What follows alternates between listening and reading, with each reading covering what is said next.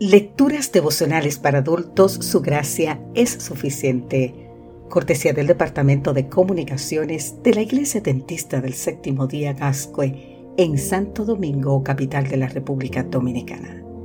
En la voz de Sarat Arias.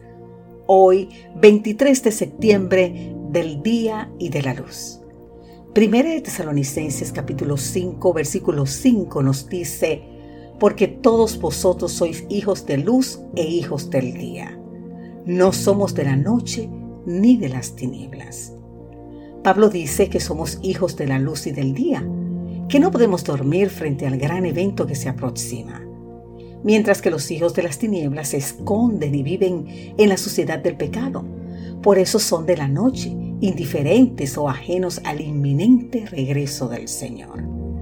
Ser hijos de la noche es rechazar la revelación, vivir en incredulidad, practicar la inmoralidad y dormir el sueño de la muerte. Ser de las tinieblas significa pertenecer al enemigo y por lo tanto actuar en rebeldía con Dios.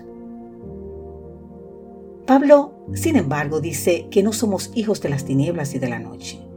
No somos hijos de rebeldía, desobediencia, ira, maldición y muerte. Por la redención en Jesús somos hechos hijos de comunión, hijos de obediencia, de justicia, de bendición, de resurrección y vida.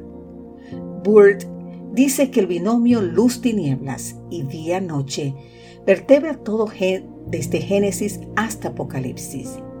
Cuando todo era tinieblas, las primeras palabras de Dios registradas en las escrituras fueron sea la luz en Génesis 1.3. Y cuando el Apocalipsis termina ya en la descripción de la ciudad celestial, se dice que no habrá allí más noche y no tienen necesidad de la luz de lámpara ni de luz del sol, porque Dios el Señor los iluminará.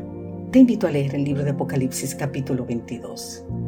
Cuando el hombre se dio a la tentación, el diablo transformó el mundo en un inmundo lugar entenebrecido por el cuando el hombre se dio a la tentación, el diablo transformó el mundo en un inmundo lugar entenebrecido por el pecado.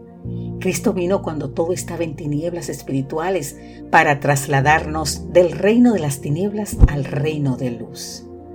Los hijos de las tinieblas y de la noche viven para el presente siglo, regidos por el príncipe de las tinieblas, mientras que los hijos de la luz y del día viven para el siglo venidero, regidos por el príncipe de justicia y la luz del mundo. El príncipe de las tinieblas ha recibido un golpe mortal, pero sigue gobernando. El presente siglo está moribundo, pero aún no acaba. Hasta que Cristo vuelva en gloria, seguirá este periodo transitorio de convivencia de las tinieblas y la luz, de la noche y del día.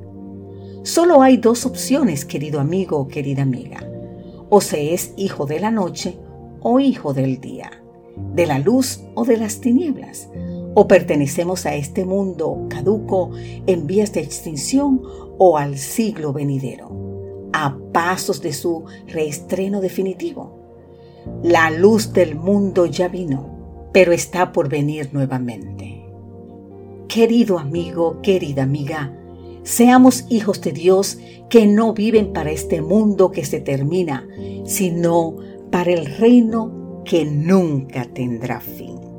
Yo no sé tú, pero yo quiero vivir en ese que no tendrá fin. Que Dios hoy te bendiga en gran manera. Amén.